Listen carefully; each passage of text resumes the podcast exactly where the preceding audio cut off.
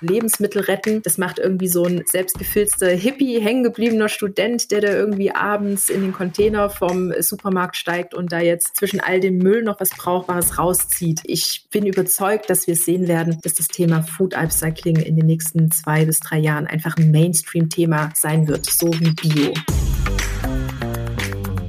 Ungeschönt. Der Gründungspodcast der KfW Bankengruppe. Wir haben in unserem Schwerpunkt Ungeschönt Grün zuletzt The New Company mit ihren nachhaltig produzierten Schokoriegeln vorgestellt. Um nachhaltiges Wirtschaften geht es auch in dieser Folge von Ungeschönt vor allem um Lebensmittelverschwendung und wie man sie verhindert. Die Kultimativ GmbH will das sinnlose Brotsterben beenden und dem Brot ein zweites Leben als Knödel ermöglichen. Wie das klappte und wo die Hürden lagen, das erfahren Sie jetzt. Hallo, sagt Holger Turm. Ich begrüße Janine Trappe von der Kultimativ GmbH. Hallo nach Konstanz. Hallo Herr Turm, grüß Sie. Ja, im Namen Ihrer Firma Kultimativ steckt ja schon der ultimative Kult drin. Sie haben gemeinsam mit Ihrem Lebenspartner Felix Pfeffer die Marken Knödel, Kult und Heldenbrot ins Leben gerufen. Jetzt mal zunächst die Frage, warum Knödel? War das Ihre Lieblingsspeise? Ich esse tatsächlich sehr gern Knödel. Und der Knödel an sich ist ja wirklich so das klassische Resteverwerter essen. Deswegen ist es natürlich ein super naheliegendes Gericht, wenn man darüber nachdenkt, wie zum Teufel man das ganze Brot retten könnte. Ja, Brotretten ist das Stichwort. Was hinter Knödelkult und Heldenbrot steckt, das beleuchten wir jetzt noch einmal genauer und stellen die Kultimativ GmbH kurz vor.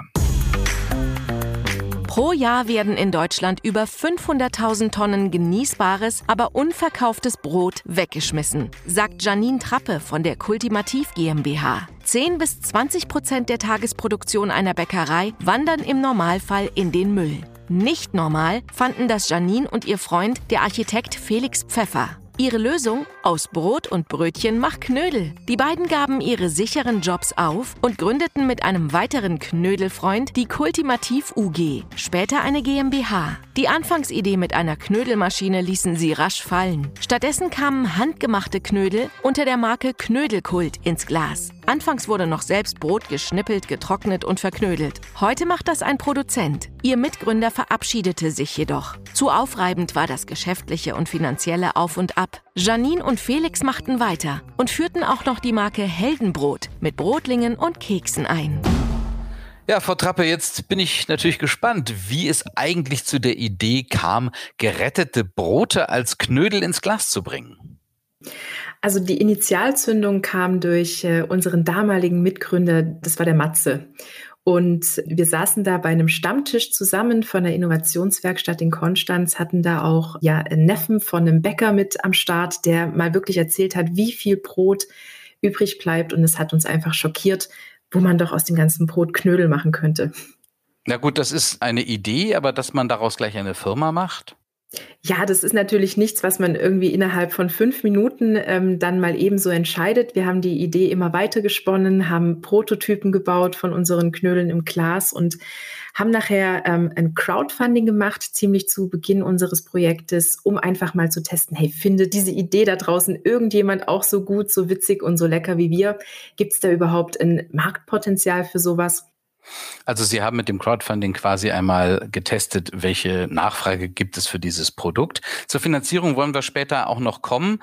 Sie waren ja anfangs also zu dritt. Ihr Mitgründer schied nach einiger Zeit wieder aus. Was ist denn das konkret für Sie jetzt als nunmehr nur noch zweiköpfiges Gründungsteam? Ja, es ist erstmal auf jeden Fall ein Schock. Also Sie können sich vorstellen, als uns das unser Mitgründer eröffnet hat, dass er sich entschieden hat, auszusteigen, haben wir alle zusammen in unserem Besprechungsraum Rotz und Wasser geheult. Es war wirklich schon ein krasser Moment und so geht man ja nicht ins Rennen. Ja, also die Idee war da zu dritt, ähm, auch entsprechend befreundet, die Welt zu verändern und am Ende sind halt ähm, dann nur noch zwei übrig geblieben. Es war auf jeden Fall super traurig, aber ich kann die Beweggründe auch echt gut nachvollziehen, weil es ist ein harter Weg. Muss man denn als Gründer oder Gründerin eine, ich nenne es jetzt mal, gewisse Leidensfähigkeit mitbringen? Ja, also ich glaube, es gibt nicht so diesen Übernachterfolg und das alles einfach so von vornherein flutscht. Also man muss da schon ein, ein dickes Fell haben und auch bereit sein, da durch die ganzen äh, Tränentäler hindurch zu marschieren. Und von dem her, ja, also Leidensfähigkeit trifft es ganz gut als Wort, ja. Zunächst einmal, Sie haben sich ja nachhaltige Produktion auf die Fahnen geschrieben. Das wollen wir mal näher beleuchten. Woher beziehen Sie denn Ihre Brote? Wir bekommen unser Brot von Bäckereien, die hier in Baden-Württemberg angesiedelt sind. Wir verwenden hauptsächlich helle Brotsorten im Moment, also alles, was so Brötchen, Ciabatta, Baguette, Weißbrot ist, so in die Richtung. Wir sind aber auch dabei, jetzt mit unserer neuen Marke Heldenbrot weitere Brotsorten zu integrieren, wie zum Beispiel Laugengebäck und ähm, bald kommen auch noch die dunkleren Roggen- und Körnerbrote an die Reihe gerettet zu werden. Warum nehmen Sie denn das verhältnismäßig teure Bäckereibrot statt Industriebrot? Uns ist es super wichtig, Brot vor der Tonne zu retten. Es gibt natürlich auch Hersteller, die extra Knödelbrot beispielsweise produzieren und tatsächlich werden unsere Produkte dann auch günstiger und unsere Prozesse wesentlich einfacher. Aber das, worum es uns geht, ist ja wirklich Brot zu retten und äh, dem Brot die Chance zu geben, doch noch auf dem Teller zu landen. Und deswegen nehmen wir das auch gerne im Kauf, dass wir dadurch aufwendigere Prozesse haben, die sich natürlich auch ein Stück weit in dem, in dem Preis unserer Produkte widerspiegeln. Wie kann ich mir das Einsammeln der Brote bei den Bäckereien denn so konkret vorstellen? Ja, das ist so ein ganz wichtiger Kernprozess von uns, die ähm, Qualität von dem geretteten Brot sicherzustellen. Wir arbeiten mit Filialbäckereien zusammen, die uns ihr Restbrot quasi dann verkaufen und schon die Bäcker in der Filiale, die müssen natürlich eine Auswahl treffen und schon uns nur die Sorten abpacken, die wir letztlich auch für unsere Produkte weiterverwenden. Und das ganze Brot wird dann in einer Brotrettungsstation im Schwarzwald angeliefert. Und da findet nochmal einfach zur Sicherheit ein Sortierprozess statt. Dann wird das Brot zerkleinert und getrocknet. Und ja, klar, das ist natürlich schon aufwendig und muss auch sehr sorgfältig gemacht werden, dass wir gewährleisten können, dass unsere Produkte immer gleich schmecken, dass wir nicht irgendwie uns doch ein Allergen reinholen. Ja, von dem her betreiben wir da schon einen gewissen Aufwand. Ich denke mal, dass die Bäckereien am Anfang vielleicht nicht gleich so Feuer und Flamme von dieser Idee waren. Wie schwierig war es denn, diese Prozesse zu etablieren? Also Bäcker und Bäckereien sind begeistert von der Idee, dass Brot gerettet wird.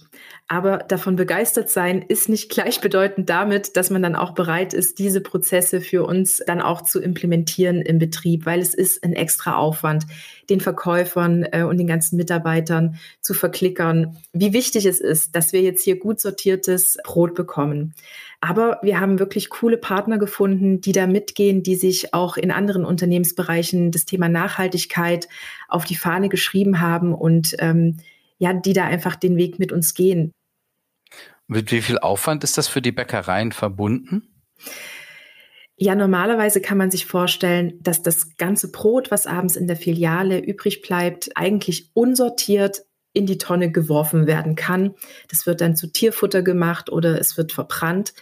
Von dem her ist es natürlich schon einfach ein zusätzlicher Prozess, den so eine Bäckerei dann bei sich implementieren muss, um mit uns zusammenzuarbeiten. Und den müssen Sie dann auch bezahlen oder machen die Bäckereien freiwillig mit? Wir bekommen das Brot von den Bäckereien nicht geschenkt, sondern wir zahlen da einen fairen Preis pro Kilo, einfach um die ganzen Rohstoffe, die da drin stecken und letztlich auch diesen zusätzlichen Aufwand auszugleichen, abzugelten. Jetzt werden Ihre Knödel ja im Glas produziert. Warum? Ja, wir stellen die Knödel im Glas her, weil uns das von Anfang an ganz wichtig war, dass wir ein Produkt herstellen, was eine lange Haltbarkeit hat und nicht äh, zum Beispiel jetzt frische Knödel fürs Kühlregal herstellen, die nachher nach mit einer Halbwertszeit von ein bis zwei Wochen vielleicht doch wieder in der Tonne landen. Und da war das Glas für uns einfach eine super Möglichkeit. Sie haben ja angefangen in einer kleinen angemieteten Catering-Küche. Wie lief denn die Produktion so im Eigenbetrieb? Wir haben natürlich am Anfang alles selber gemacht. Wir haben die Rezepte selber entwickelt, sind dann zu den Bäckereien hier bei uns rund um den Kirchturm gefahren, haben das Brot eingesammelt, per Hand geschnibbelt, haben dann halt diese Knödel gemacht und den Teig händisch äh, ins Glas gebracht. Das war super, super aufwendig.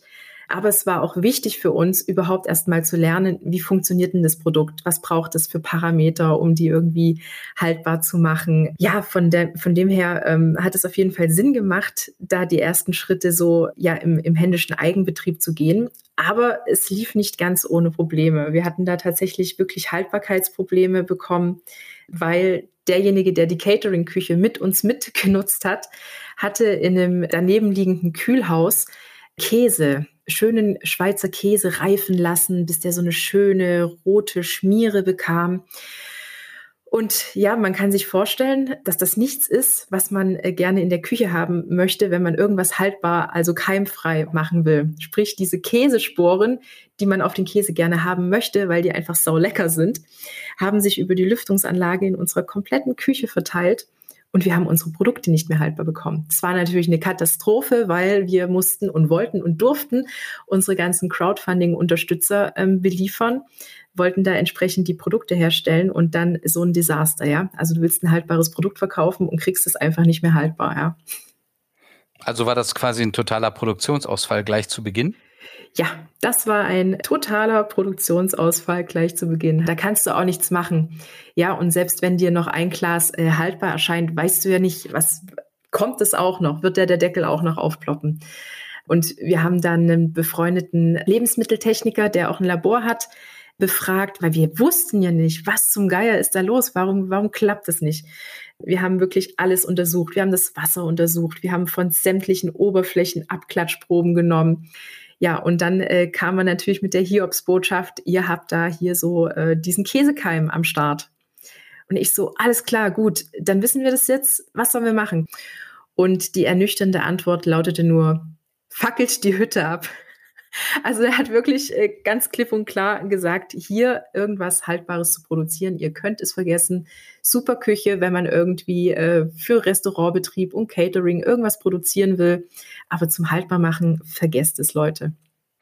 Das hört sich nach einem kritischen Moment gleich nach der Gründung an. Welche Strategie haben Sie dann weiterverfolgt? Also für uns war einfach die Frage, bauen wir jetzt hier eine eigene Produktionsstätte für Knödel im Glas äh, auf der grünen Wiese neu oder suchen wir uns einen Partner, der das schon kann? Und äh, ja, wir haben uns die Entscheidung auch nicht super leicht gemacht. Letztlich haben wir aber dann festgestellt, dieses Investment in eine eigene Produktionsstätte, das wollen wir nicht haben. Und es ist auch die Frage, wie groß baut man dann sowas eigentlich? Macht man es zu klein? Muss man in kurzer Zeit ähm, ja irgendwie anbauen oder wieder umziehen? Macht man es zu groß? Wird man auf einmal selber Lohnproduzent für andere Marken, um seine Produktion auszulasten? Und deswegen haben wir ziemlich schnell entschieden, nee, das wollen wir nicht. Wir suchen uns einen Betrieb, der das schon kann, der da auch die ganze Expertise hat und wir selber machen halt die Rezeptentwicklung, Marketing und Vertrieb, so dass letztlich jeder das macht, was er irgendwie, was er am besten kann und worauf er sich fokussieren möchte. Wir haben angefangen mit einem äh, kleineren Metzgereibetrieb hier vor Ort, der schon Einkochmöglichkeiten hatte. Den haben wir dann eine Maschine zum Abfüllen zur Verfügung gestellt. Natürlich spielen auch da eigene Erfahrungswerte mit rein, wenn ich schon Lebensmittelbetrieb bin. Wir mussten aber jetzt mittlerweile schon einige Male den Produzenten wechseln, um einfach überhaupt skalieren zu können. Ja, um da für uns die, die Produktionskapazitäten überhaupt zu bekommen. Kapazitäten sind das eine und ab einer gewissen Stelle ähm, spielen auch Zertifikate eine wichtige Rolle. Also in der, im Lebensmittelbereich ist es ähm, IFS, Zertifikat zum Beispiel ganz wichtig, was man auch wirklich zwingend braucht, um Produkte an den Handel zu liefern. Ja, und so mussten wir uns jetzt mittlerweile schon zwei, dreimal einen neuen Produzenten suchen, um da einfach wachsen zu können. Aber das stelle ich mir jetzt aufwendig und kostspielig vor. Also da äh, kommen ja dann auch Produktionsausfälle womöglich auf Sie zu oder äh, nochmal die Anschaffung von mehr Maschinen und der Umzug, also das sind ja auch alles Kosten. Ähm, wenn man da zwei, dreimal umziehen muss, geht das nicht zu Lasten des Geschäfts? Also äh, der Optimalfall wäre, man findet von Anfang an den perfekten Partner, mit dem man äh, bis in alle Ewigkeit zusammenbleibt. Das wünscht man sich ja auch in anderen Lebensbereichen durchaus, aber letztlich muss es halt auch weitergehen, ja, und man sollte dann nicht in irgendwelchen Strukturen verharren, die man sich einst aussuchte und nachher hinnehmen, dass man nicht wachsen kann. Also es musste halt einfach sein. Und deswegen haben wir das gemacht. Ja, und klar, es gibt dann eine Zeit lang Lieferengpässe, bis bei dem neuen Produzenten alles aufgekleist ist. Aber ja, letztlich ist es halt einfach erforderlich. Wir sprachen schon über die Knödel im Glas und über Ihren Anspruch, nachhaltig zu sein. Wie nachhaltig sind denn Ihre Verpackungen? Also Glas kann man wiederverwenden, aber Ihre Heldenbrotprodukte, also Kekse, Brotlinge zum Beispiel, sind ja nicht in Glas verpackt. Ja, das Thema Verpackung ist eins, was uns wirklich umtreibt. Ich meine, wir alle kennen die Bilder, wie die Meere überschwemmt sind mit Plastikmüll und da die arme Schildkröte irgendwie so ein, so ein Plastikding um den Kopf hat. Das ist einfach, wirklich nicht cool. Und dennoch ist es super schwierig, in der Produktion von Lebensmitteln auf Plastik zu verzichten, weil es einfach so ja wichtige Produktschutzeigenschaften hat. Glas wiederum, finde ich, eignet sich für Produkte, die man irgendwie haltbar machen will. Aber will ich da jetzt irgendwie ein trockenes Produkt wie zum Beispiel ähm, Müsli oder andere Sachen drin abfüllen, es ist halt auch ähm, schwer und Glas, wenn es nicht wiederverwendet wird, ist halt auch ja energieaufwendig. Also wir verwenden teilweise Plastik bei unseren Produkten da, wo es nicht anders geht, sind da aber auch immer auf der Suche nach neuen Verpackungsmöglichkeiten, die wirklich eine, eine gute Alternative bieten.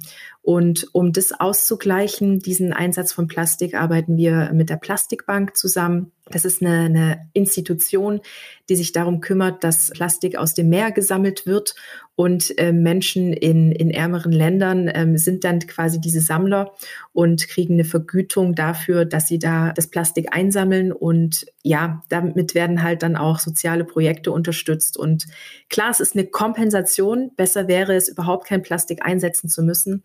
Aber Stand jetzt ist es einfach für viele Produktkategorien ein alternativloses Verpackungsmaterial aber es tut sich da was am Markt. Glas ist natürlich ein Thema.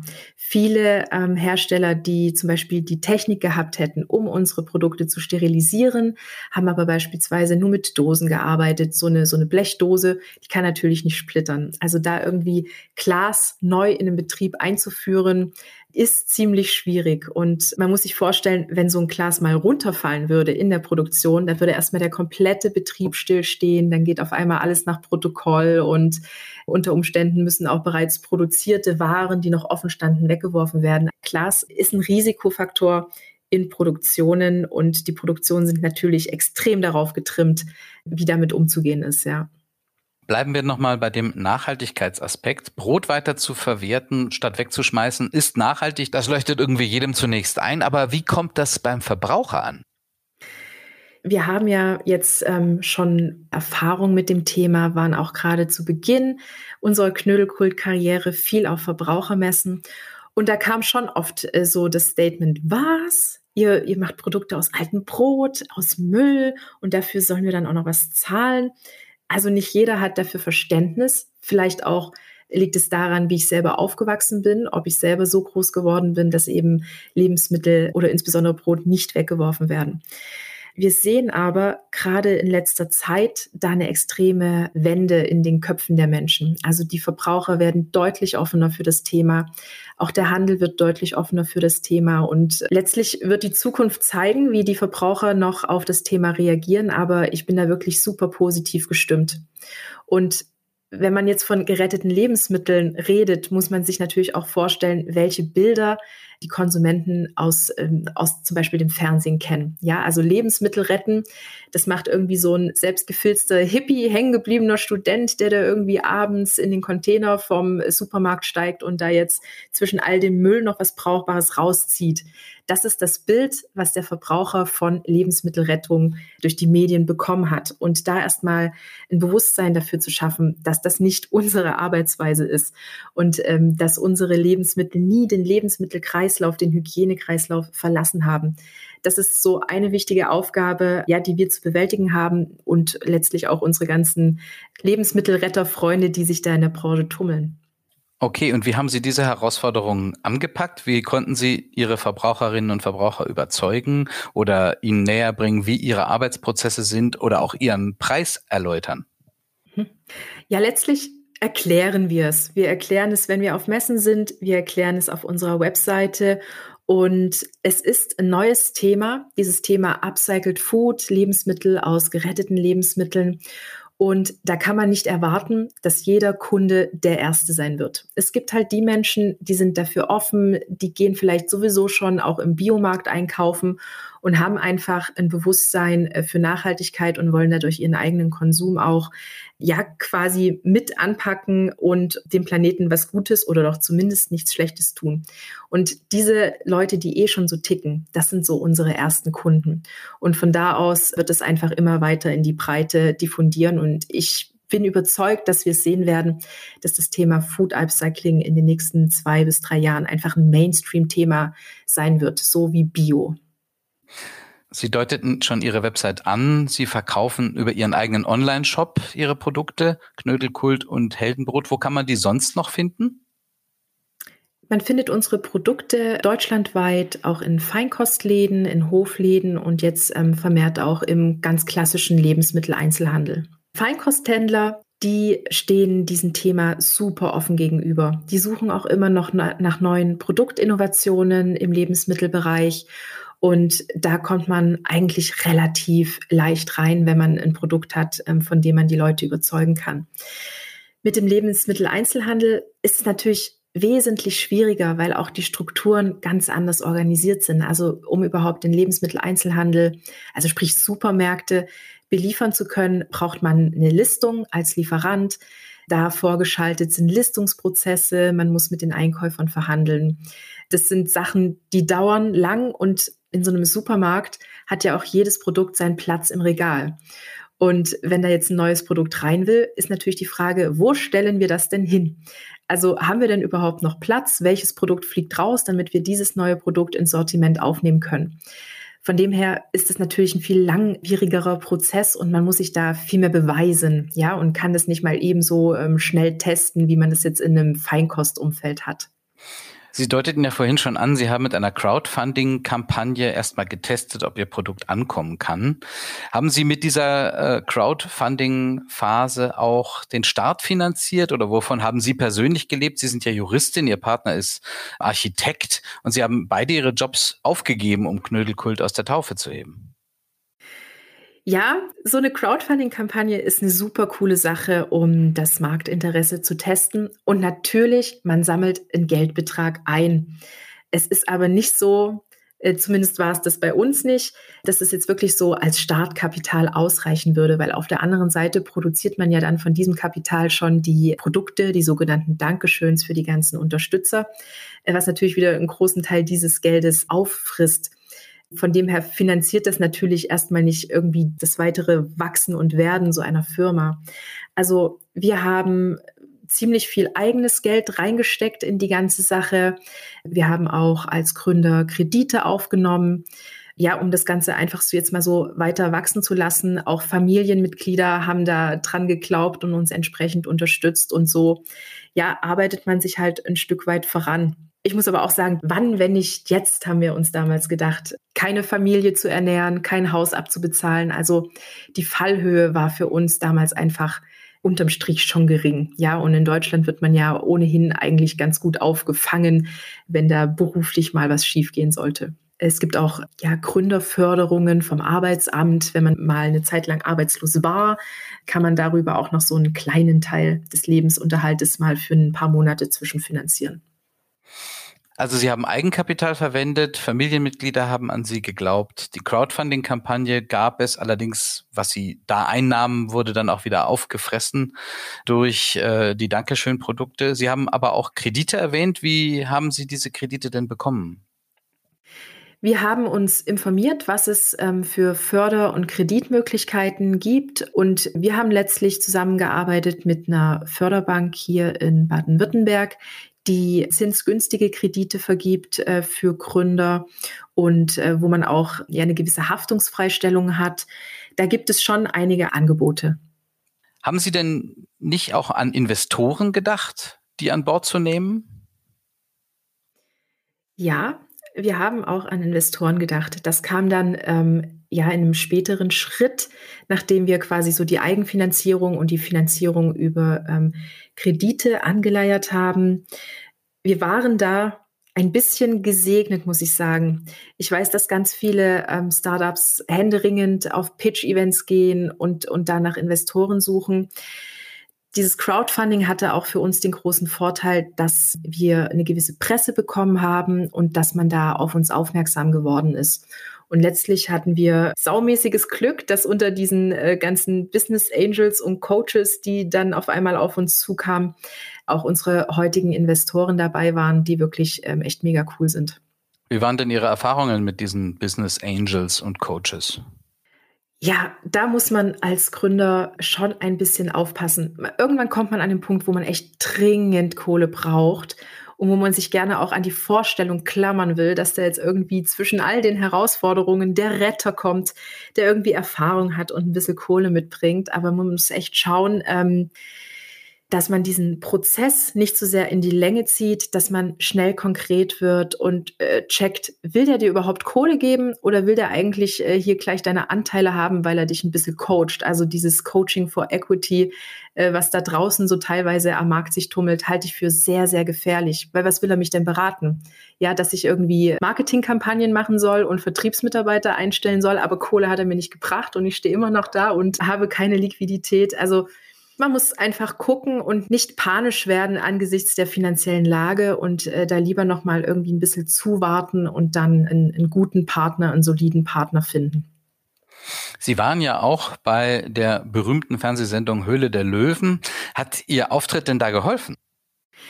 Ja, die Höhle der Löwen, das war wirklich ein äh, sehr ein sehr spannendes Ereignis. Kann man auf jeden Fall mal mitgemacht haben und ich muss sagen, es hat uns auf jeden Fall weitergeholfen es bringt auch Trust. Und wenn wir jetzt zum Beispiel Produzenten suchen für unsere Heldenbrotprodukte, dann sind wir nicht irgendwie so das kleine popelige Startup, sondern man hat uns schon mal irgendwo gesehen und daher kommt dann halt auch ein ganz anderes Vertrauen, sich überhaupt auf uns einzulassen.